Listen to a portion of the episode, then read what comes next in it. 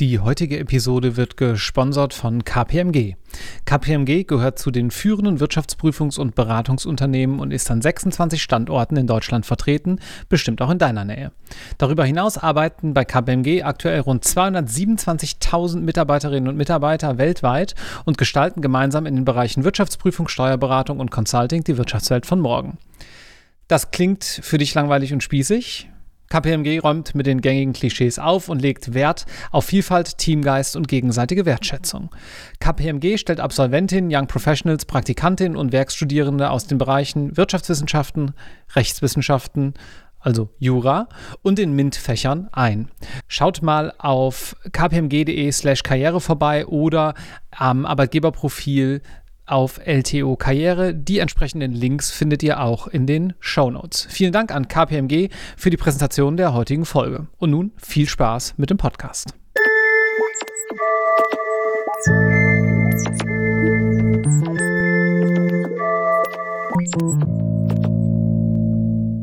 Herzlich willkommen zu einer neuen Episode Irgendwas mit Recht. Mein Name ist Marc Ohrendorf und heute habe ich die große Freude, mit Katharina Lutz zu sprechen. Hallo, Frau Lutz. Hallo, Herr Ohrendorf.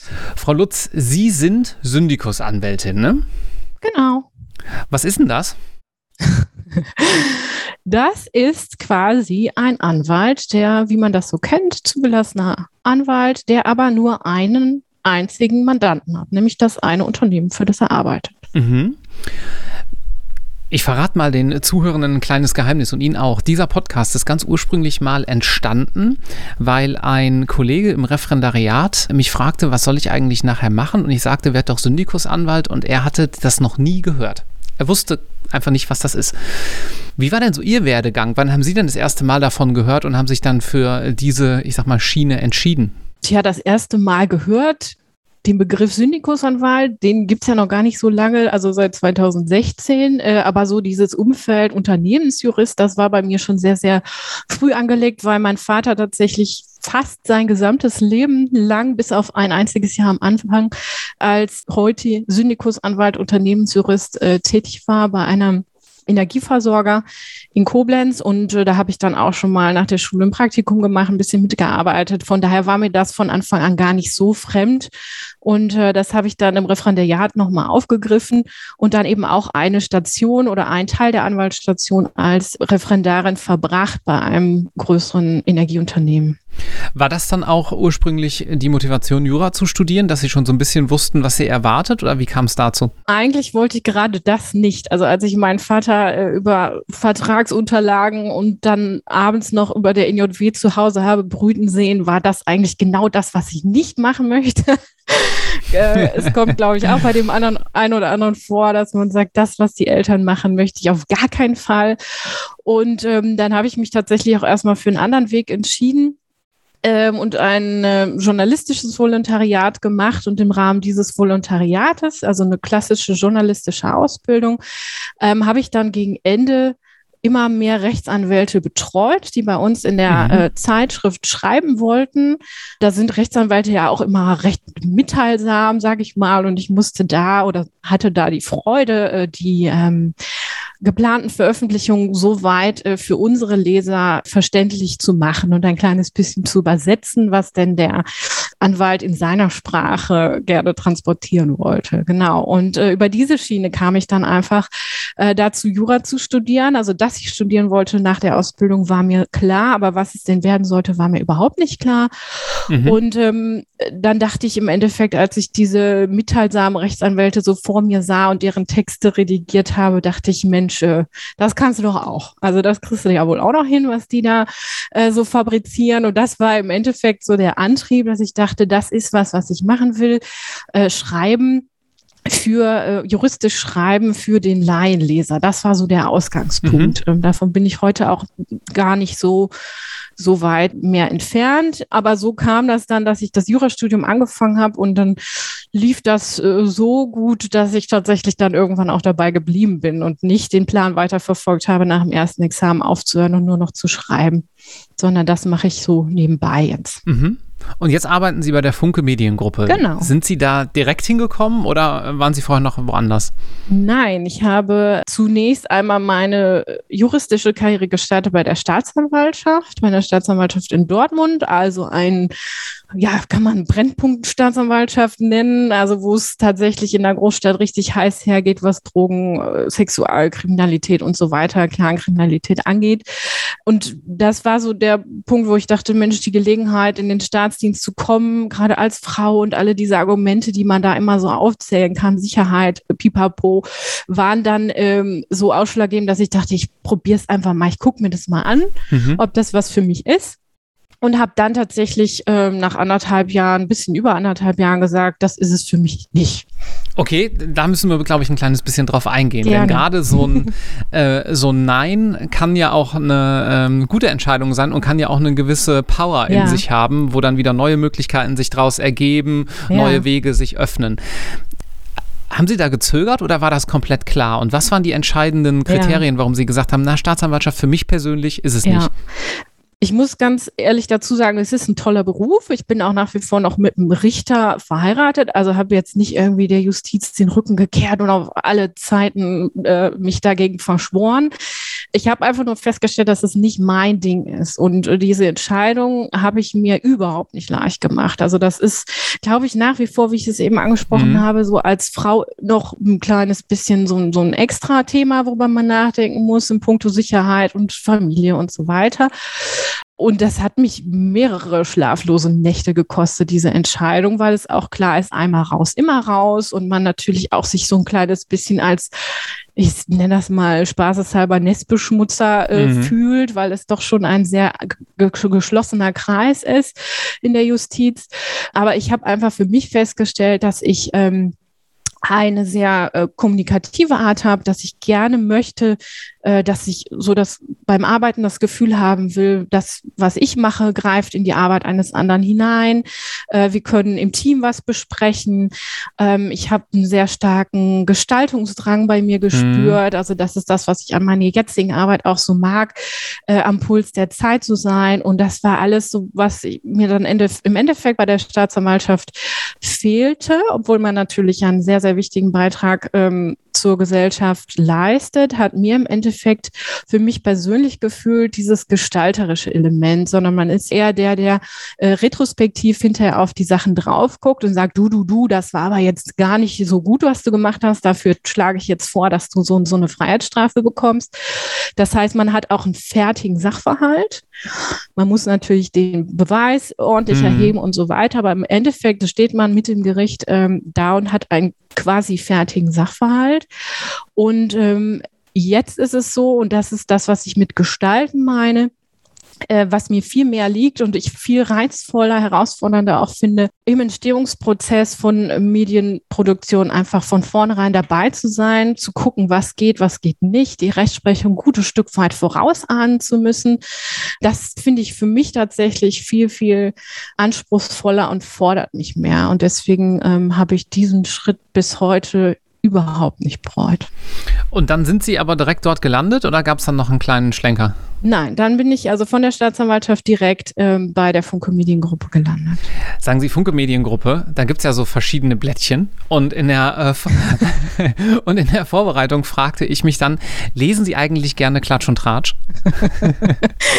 ähm, Jein. Also ich muss das tatsächlich teilen. Also beruflich sehr, sehr gerne, weil äh, diese Blättchen, die sind natürlich irgendwie, haben auch ein bisschen einen heiternden Charakter. Es reißt einen auch mal ein bisschen raus aus so einer klassischen Vertragsprüfung, wo man ein Paragraph nach dem anderen abarbeitet, sondern das ist genauso dieses gestalterische. Wir gucken, wie die Headlines funktionieren, was man da ein bisschen berücksichtigen muss in Sachen Persönlichkeitsrechte. Das ist was, wo man wirklich sehr stark ja einfach mal rauskommt aus dem alltäglichen juristischen Arbeiten und einfach mal gestalterisch tätig sein kann. Mhm. Und da finde ich das natürlich auch schön, dass man so ein bisschen bei dem Klatsch und Tratsch so die neuesten Geschichten eh schon kennt. Im Privat ist es tatsächlich so, da gehe ich natürlich auch zum Friseur und da liegen diese Heftchen auch aus, aber ich bin jetzt nicht die, die sich darauf dann stürzt, sondern da ist es ja eher so, dass ich mir denke, gut, ich kenne die Geschichten sowieso alle ähm, und gucke mir dann eher auch so unter beruflichen Aspekt an, wenn ich die durchblätter, gucke ich mir an, äh, wie haben denn die anderen Verlage die Geschichte aufgezogen? Ne? Mhm. Also ich kenne das schon und was haben die denn, welchen Fokus haben die gesetzt? Wie, wo haben die sich mehr getraut als wir? Genau. So ist das ein bisschen zweigeteilt. Sie haben gerade so ein bisschen Persönlichkeitsrechte schon angedeutet und angesprochen. Dann, also Medienrecht ja. ist natürlich ein Feld, was Sie da bearbeiten werden. Bevor wir darauf ein kleines bisschen eingehen, würde mich noch interessieren. Oft ist es doch so, dass dem Juristen in Unternehmen vorgeworfen wird, ach Leute, er blockiert so ein bisschen, er sagt immer das und das geht alles nicht. Ja, ähm, Sie sprechen gerade aber ziemlich viel von gestalterischer Freiheit, mitgestalten. Ja. Wie verträgt sich das? Ja, das ist natürlich das klassische Spannungsfeld, was man als Unternehmensjurist so hat. Ne? Aber es ist so die Frage, wie man sich selber sieht. Also ich kann einmal sagen, ich bin irgendwie Stabsabteilung, an mir geht nichts vorbei und äh, ich bin hier die Mauer und feder alles ab. Aber ich kann natürlich auch den anderen Ansatz wählen und sagen, ich bin äh, Dienstleister für meine Mandanten, genau wie ein anderer Anwalt das auch wäre. Und ich kann eben nicht nur sagen, so könnt ihr das nicht formulieren und dann endet meine Mail oder meine, meine telefonische Beratung. Ne? Dann ist mhm. es natürlich so vor den Kopf gestoßen und keiner weiß so, hm, wie sieht's denn jetzt aus? Und das ist was, wo man, äh, was tatsächlich so viel Freude auch macht an dem Beruf, dass man immer gehalten ist, einen Vorschlag zu machen, wie es denn gehen könnte. Das heißt, man ist da eben mhm. auch, was Headlines angeht, was Formulierungen im Fließtext angeht, was Bildauswahlen angeht, immer so direkt am Puls und kann das Endprodukt schon eben mitgestalten. Und das ist genau das. Also ich mache dann konkrete Vorschläge, wie der Text besser aussehen könnte, wie dann eine Headline im Hinblick auf Persönlichkeitsrechte, äh, drohende Unterlassungsforderungen besser funktionieren könnte, sodass wir etwas sicherer oder vielleicht im besten Falle sogar ganz äh, safe sind vor irgendwelchen Unterlassungsforderungen. Zoomen wir mal ein kleines bisschen raus, äh, vielleicht auch für diejenigen, äh, die noch nicht so weit sind im Studium oder die sich noch nie mit dem ganzen äh, komplexen Medienberecht äh, auseinandergesetzt ja. haben. Können Sie bitte mal so einen kleinen Abriss geben? Wir haben es jetzt gerade schon ein bisschen gehört, aber worum es da so grundsätzlich immer geht von der juristischen ja. Fragestellung her? Also es gibt jetzt nicht die Definition für Medienrecht, genauso wie das beim IT-Recht oder so auch der Fall ist. Man kann das grob aber so fassen, dass alles darunter fällt, was mit Veröffentlichungen zu tun hat, also mit journalistischen Veröffentlichungen im weitesten Sinne. Das heißt, es hat öffentlich-rechtliche Aspekte. Wenn ich jetzt einmal so darüber nachdenke, äh, was so ein presserechtlicher Auskunftsanspruch ist, ähm, den ich gegenüber Behörden oder Privaten durchsetzen möchte, dadurch, dass die Presse Presse, Meinungsäußerung und Pressefreiheit äh, grundgesetzlich geschützt ist. Ist das so der eine Teil? Dann ist das, worüber wir gerade schon ein bisschen mehr gesprochen haben, der ganze zivilrechtliche Bereich, also Unterlassungsforderungen, Gegendarstellungsforderungen. Das heißt, welche Ansprüche hat denn die Privatperson oder ein Unternehmen äh, gegen uns auf dieser zivilrechtlichen Ebene, um solche Veröffentlichungen, die wir gemacht haben oder die wir planen, zu verhindern, zum Beispiel. Dann ist ein Teilbereich äh, das Urheberrecht natürlich, das heißt auch die andere Seite. Wir haben unseren ähm, Inhalt schon produziert, unseren Content und wie soll der denn jetzt geschützt werden? Können wir den lizenzieren und so weiter? Das fällt auch mit da rein. Und es hat eben auch immer mal wieder strafrechtliche Aspekte. Das heißt, es gibt ja einen Haufen von Strafnormen, die an Medientätigkeiten anknüpfen im Strafgesetzbuch, im, äh, in der Strafprozessordnung, besonders privilegierte Presseunternehmen und so weiter. Das heißt, es ist eigentlich ganz schön, dass diese drei klassischen Bereiche, die man an der Uni so abarbeitet, sich doch immer wieder finden und das dadurch eben sehr, sehr vielfältig ist. Hm. Haben Sie auch äh, Schnittstellen zu anderen Rechtsgebieten? Ähm, beispielsweise Arbeitsrecht hört man ja auch öfter in dem Zusammenhang oder macht das dann eine Kollegin von Ihnen? Genau, ähm, das machen dann Kollegen. Das ist bei uns im Bereich Personal auch mit angedockt. Das heißt, damit haben wir erstmal nichts zu tun. Aber mhm. es kann natürlich sein, dass der ein oder andere Journalist mal in der Recherche ein bisschen über die Stränge schlägt und dann äh, bearbeitet man das so mit, was auch mal strafrechtliche Aspekte haben kann, Hausfriedensbruch und, und, und, und, und. Und dann ist die Frage, wer hat welche Weisungen erteilt eigentlich? so und so vorzugehen. Und dann äh, findet da auf jeden Fall eine Schnittstelle zum Arbeitsrecht statt. Wo wir auch nochmal eine Unterteilung vorgenommen haben bei uns in der Rechtsabteilung ist äh, einmal das Medienrecht, wo ich tätig bin mit noch zwei anderen anwaltlichen Kollegen und auf der anderen Seite das Wirtschaftsrecht, wo mhm. tatsächlich alles andere stattfindet, was in, ich sag mal, jedem Unternehmen stattfinden kann. Ne? Also so die Beschaffung, großes M&A-Geschäft, Kartellrecht, ähm, IT-Verträge, wir kaufen Zustellfahrzeuge, mieten irgendwelche Lagerhallen an, mhm. haben Druckzentren, die gemietet sind, wo Maschinen laufen, Werkvertragsrecht, also alles das, was ähm, vom Ansatz her in jedem anderen ähm, Konzern auch stattfindet, ähm, ist bei uns dann nochmal in diesem Bereich Wirtschaftsrecht unterteilt, im, im Gegensatz zum Medienrecht. Das heißt, Sie sind so eine gute Handvoll Juristen, wenn ich das richtig verstanden habe, im Konzern oder? Hm? Genau, wir sind aktuell, ich überlege gerade, ähm, sechs Juristen in der Rechtsabteilung mhm. bei uns. Und dann gibt es eben noch einen Bereich äh, Arbeitsrecht, der auch wieder eigene Juristen hat. Bei wie vielen Mitarbeitern insgesamt im Unternehmen ungefähr? Das sind, glaube ich, 3000. Lassen Sie mich nicht lügen. Das ist doch interessant, oder? Das ist ja. teilweise, teilweise so unterschiedlich, nämlich, wir haben das hier im Podcast auch schon das ein oder andere Mal gehört. Äh, da gibt es Konzerne mit 5000 Mitarbeitern und einem Juristen ja. und dann gibt es welche mit 1000 und 30 und alles natürlich auch dazwischen. Ja. Das ist äh, sehr, sehr individuell. Ja, ich muss korrigieren. 6000, über 6000 sind es. Ja, das ist doch für Sie ganz schön. Das kommt doch gut hin. Pro, ja, genau. pro Syndikus, genau. Anwalt oder Anwältin 1000 Mitarbeiter. Ja, genau. Schön. Ja, es ist tatsächlich auch eine große Herausforderung, weil wir, es macht gar nicht mal die Anzahl der Mitarbeiter, sondern die Anzahl der verschiedenen Gesellschaften und auch die Streuung über ganz Deutschland hinweg. Also mhm. wir sind ja ähm, aktiv im Norden von Deutschland, dann in der Mitte von Deutschland, äh, im Süden von Deutschland. Und es ist schon wirklich äh, recht herausfordernd, gerade wenn es so um äh, Regionalmedien geht oder so, die rufen an und man muss sich tatsächlich dann auch in die Lage der Politik vor Ort oder so spontan hineinversetzen. Ne? Und das ist schon eine Herausforderung, die man aus so einer zentralen Rechtsabteilung, die in Essen sitzt, erstmal leisten muss, sich da so reinzufinden. Aber das macht das Ganze eben auch extrem vielfältig. Also nicht nur dadurch, dass wir äh, über Deutschland verteilt sind, sondern dass es auch ein extrem breites Produktportfolio ist, was wir haben. Gehen wir da vielleicht noch mal ein bisschen drauf ein. Ähm, was gehört ja. denn alles dazu, zu diesem Portfolio? Ja, ich glaube, damit könnte man den ganzen Podcast füllen, tatsächlich. ähm, ähm, also wir haben schon angesprochen die äh, bunten Blätter, die wir äh, gerade so am Friseur-Wartetisch liegen haben. Ähm, also die ganzen klassischen Frauenzeitschriften, äh, Frau aktuell, Neue Woche, Echo der Frau, das Goldene Blatt, was es da so alles gibt. Dann geht es ein bisschen so in den Premium-Bereich rein, was der ein oder anderen Dame, die zuhört, sicher was sagen wird, gehört Myself und Donna zum Beispiel dazu. Wann haben wir ein großes Verbrauchermagazin momentan, was sehr gut läuft? Das lautet im Test, also ganz modern aufgezogene, umfangreiche Produkttests, was auch ein, ein Printmagazin tatsächlich auch ist.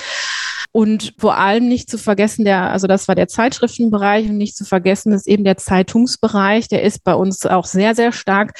Ähm, das heißt, so die im Ruhrgebiet ist ja die ehemalige Watz Mediengruppe, die dann zur Funke Mediengruppe geworden ist, auch entstanden ähm, mit der WAZ, der Westfalenpost und so weiter. Ein Haufen Titel, den wir in NRW haben, aber was die wenigsten wissen oder einfach gar nicht so richtig zuordnen können, ist, dass eben auch zum Beispiel das Hamburger Abendblatt und die Berliner Morgenpost dazu gehören.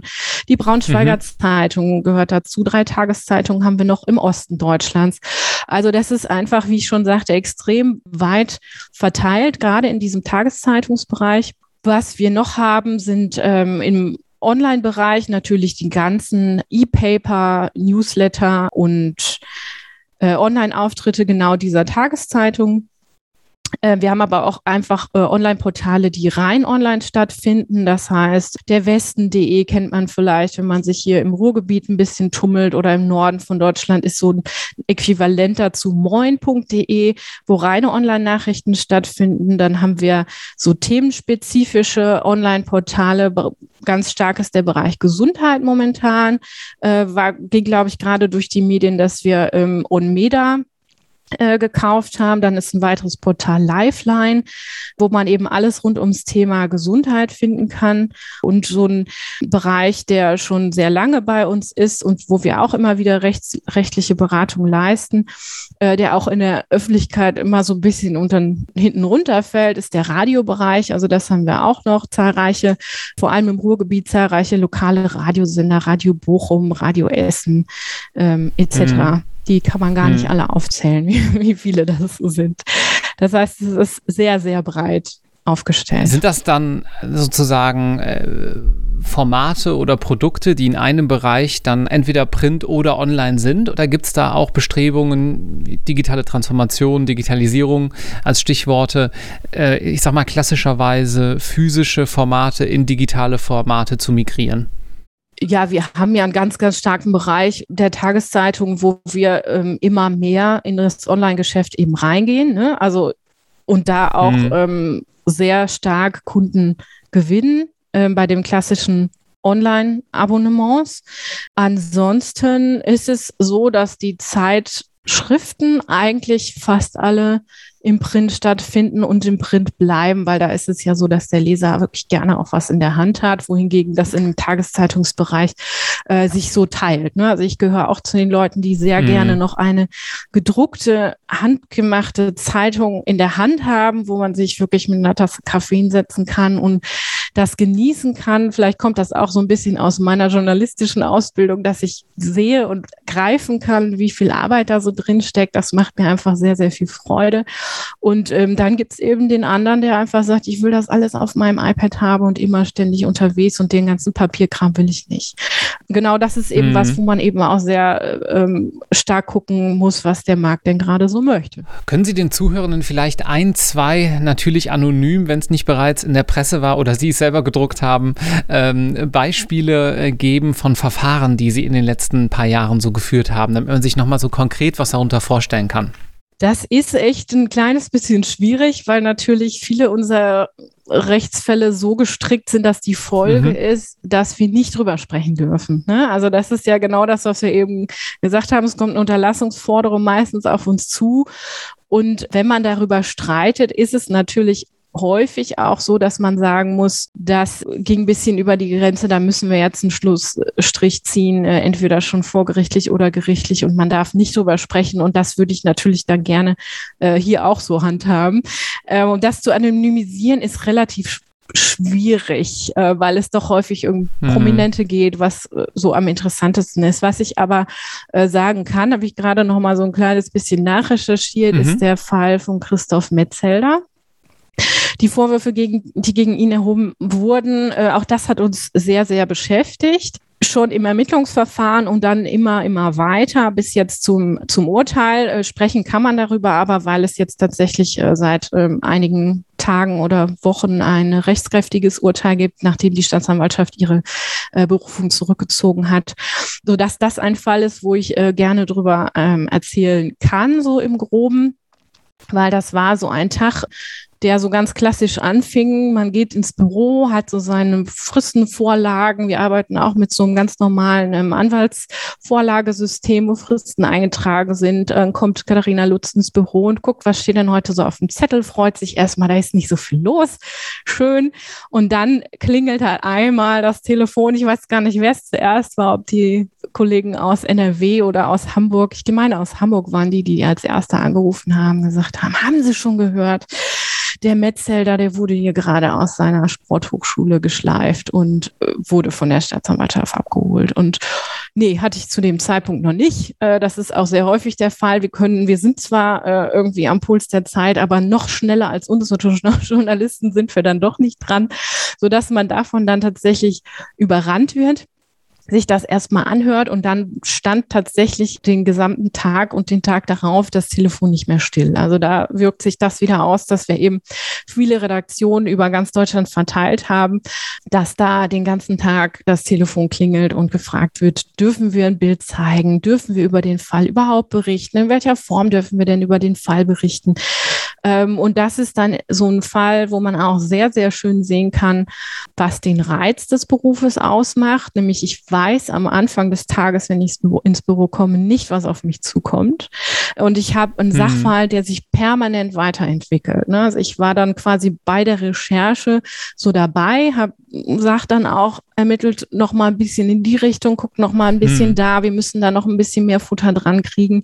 Und das wird dann ähm, sehr, sehr konkret auch und der Sachverhalt in sich verselbstständigt sich ja auch oder wird äh, immer weiter gesponnen, sodass auch da sich das wieder auswirkt, äh, nicht diese Perspektive hinterher drauf gucken und das ist jetzt mein Fall, sondern es geht halt so dieses Stadium des Ermittlungsverfahrens, darf man da schon was schreiben oder nicht, äh, dann kommt es zu einer Anklage, dann ist in jedem Fall auch das so gewesen, dass die Staatsanwaltschaft den Namen rausgehauen hat von dem äh, Christoph Metzelder, dann hat das Amtsgericht eine Pressemitteilung rausgegeben, wo sehr viele Details drin waren, was auch im Nachgang äh, sehr kritisiert wurde durch zuletzt das Oberverwaltungsgericht in Nordrhein-Westfalen dass da einfach zu viele Informationen mitgeteilt wurden.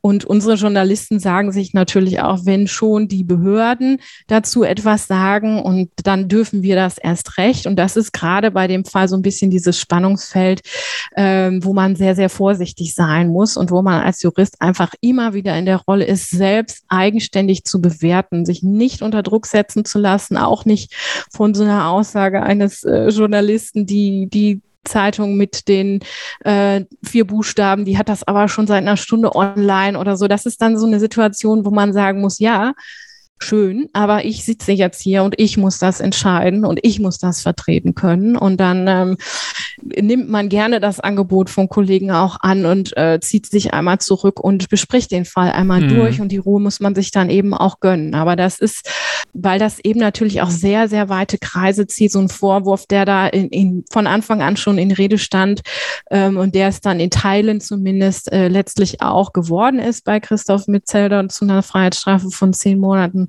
deren äh, Vollstreckung zur Bewährung ausgesetzt wurde ähm, in diese Freiheitsstrafe gemündet hat. Das ist aber natürlich ein Vorwurf, der, sobald man den online raushaut, gravierend ist und so ein Mann halt extrem schnell für sehr lange Zeit, wenn nicht sogar für immer, ähm, in dem öffentlichen Leben zu Fall bringen kann. Was heißt öffentliches Leben auch, mhm, ja, seine Arbeitswelt, seine privaten Kreise. Das ähm, muss man sich immer wieder vor Augen halten. Und dann hat man natürlich die Journalisten, die sagen, ja, Meinungspressefreiheit und Informationsfreiheit, die Leute müssen das wissen, die müssen, müssen, müssen. Und unsere Aufgabe ist dann eben genau das sehr fein auszutarieren. Welche Informationen können wir rausgeben? Ist das überhaupt jetzt schon die Zeit, das rauszugeben? Geben. Ähm, welche Folgen kann das haben? Nicht nur rechtlicher Natur, sondern natürlich auch so ein bisschen moralischer Natur. Ähm, und das macht das Ganze sehr spannend und dann eben auch genau diesen Verlauf, Ermittlungsverfahren, dann kommt eine Zäsur durch die Anklage, dann kommt nochmal der, der ähm, öffentliche Prozess, da darf man natürlich dann ein bisschen breiter darüber berichten und erst recht dann, wenn das Ganze abgeschlossen ist, ähm, durch ein rechtskräftiges Urteil. Das sind so Zäsuren, auf die man eben ähm, so im Presseäußerungsrecht sehr stark achten muss und die dann immer wieder den Sachverhalt neu aufleben, neu entstehen lassen und wieder eine neue rechtliche Bewertungsgrundlage ähm, einem liefern. Und ähm, genau, dieser Fall ist natürlich auch so charakteristisch fast, weil man sehr häufig bei uns auch ähm, über Straftaten berichtet. Also das ist natürlich mhm. was, was die Leute sehr interessiert. Und das war wirklich so ein Fall, ähm, ja, wo ich sehr lange mich mit beschäftigt habe, auch privat dann nochmal so überlegt habe, ob das alles so, so richtig ist, was man da anrichten kann. Und letztlich äh, würde ich da immer die Meinung vertreten, es kommt auch ganz, ganz wesentlich nicht nur auf die harte juristische Prüfung an, sondern eben auch darauf, und das finde ich bei unseren Tageszeitungsmedien ganz stark vertreten, so die Gewichtung. Also es ist was anderes, ob ich das auf Seite eins plakativ raushaue oder ob ich einfach das ein bisschen bisschen weiter nach hinten rücke, die Unschutzvermutung äh, sehr stark zum Vorschein kommen lasse und das Ganze eine ausgewogene, neutrale Sprache hat und darauf abstellt, dass das Ergebnis eben noch nicht feststeht. Ne? Und das ist sowas, wo man sehr stark mit drauf achten kann und wo sich eben auch dieser Gestaltungsspielraum zu sagen, packt es bitte nicht nach vorne, sondern ein bisschen weiter nach hinten, ein bisschen kleiner, bisschen leiser, wo man mhm. ähm, sehr stark mitgestalten kann und das macht sehr, sehr viel Freude. Wenn ich sage, Mensch, das war jetzt ein richtig guter Pitch, ich würde da gerne mal mitmachen, ähm, habe ich ja. dann da äh, als Praktikant, Referendarin ähm, die Möglichkeit, Berufseinsteiger vielleicht, wenn sie sogar gerade suchen, ähm, wie sieht es bei Ihnen aus? Ich glaube, dass wir aktuell keine Berufseinsteiger suchen, aber es ist natürlich offen für Bewerbungen. Das äh, kommt immer darauf an, ob die Person passt, ne, muss man tatsächlich so sagen.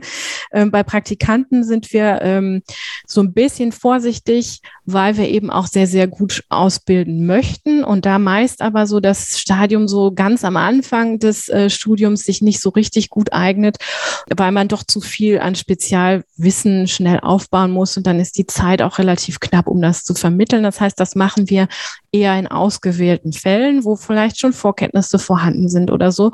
Aber machen wir auch. Sehr gerne nehmen wir Referendare. Ähm, da haben wir auch zwei Stellenanzeigen aktuell äh, draußen, die auch ganz äh, gut laufen, wo wir das so hinkriegen in letzter Zeit, dass wir fast durchgängig übers Jahr ein oder zwei ähm, Referendare ähm, haben bei uns. Mhm. und das ist so, so sind die Stellenanzeigen auch aufgebaut und so ist das Ganze auch aufgehängt, dass man im Wesentlichen ähm, Kern in einem Bereich aufgehängt ist. Das heißt, ich bewerbe mich fürs Medienrecht oder fürs Wirtschaftsrecht, ähm, mhm. wo wir, wie gesagt, alles bieten können, was eigentlich eine größere Anwaltskanzlei auch bieten kann ähm, so an äh, Wissen, was vermittelt wird, an spannenden Fällen. Und dann äh, gucke ich immer, ich bin auch so für die Referendarbetreuung zuständig bei uns in der Rechtsabteilung, gucke ich immer, dass sie äh, auch mal den Bereich wechseln. Also es ist schon so, dass man Berührungspunkte mit beiden Bereichen bekommt, ähm, dass man nicht nur im Medienrecht äh, tätig ist, sondern eben auch für das Examen, was man dann hinterher doch irgendwann mal schreiben muss, tatsächlich auch äh, was aus der Praxis sehr gut aus dem Bereich Wirtschaftsrecht mitnehmen kann und umgekehrt.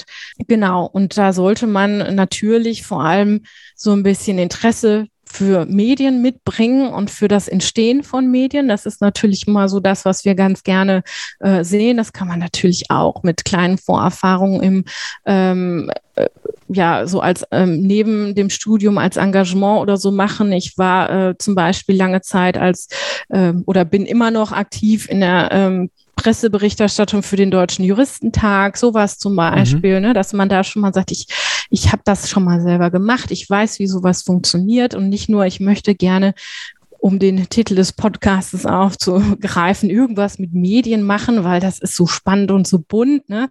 sondern dass man einfach sagt, ähm, ich äh, habe da schon mal irgendwie ein kleines bisschen Vorerfahrung. Es ist aber kein Muss. Also wenn man irgendwie merkt, jemand hat ein gutes Gespür, ein gutes Judiz, das ist tatsächlich bei uns gerade im Bereich Medienrecht natürlich häufig auch eine Bauchentscheidung. Geht eine Geschichte, geht die nicht? Da kann ich natürlich vertieft in die Sphärentheorie des Bundesverfassungsgerichts äh, eingedrungen sein und das rauf und runter beten können. Letztlich ist es aber wirklich auch so eine Frage, was sagt denn der Bauch? Ne? Möchte man diese Geschichte mhm. über sich selber in der Zeitung lesen in dieser Konstellation oder hat man da ein ganz schlechtes Gefühl? Und ähm, wenn wir so jemanden finden, dann sind auch die Noten jetzt nicht ausschlaggebend und dann ist auch keine Vorerfahrung unbedingt notwendig. Ja, liebe Frau Lutz, äh, vielen Dank. Das war sehr, sehr interessant. Ich hoffe, dass es den Zuhörenden auch so ging. Mir hat es eine Menge Spaß gemacht. Danke, dass Sie sich die Mir Zeit auch. genommen haben. Tschüss. Dankeschön. Vielen Dank. Tschüss.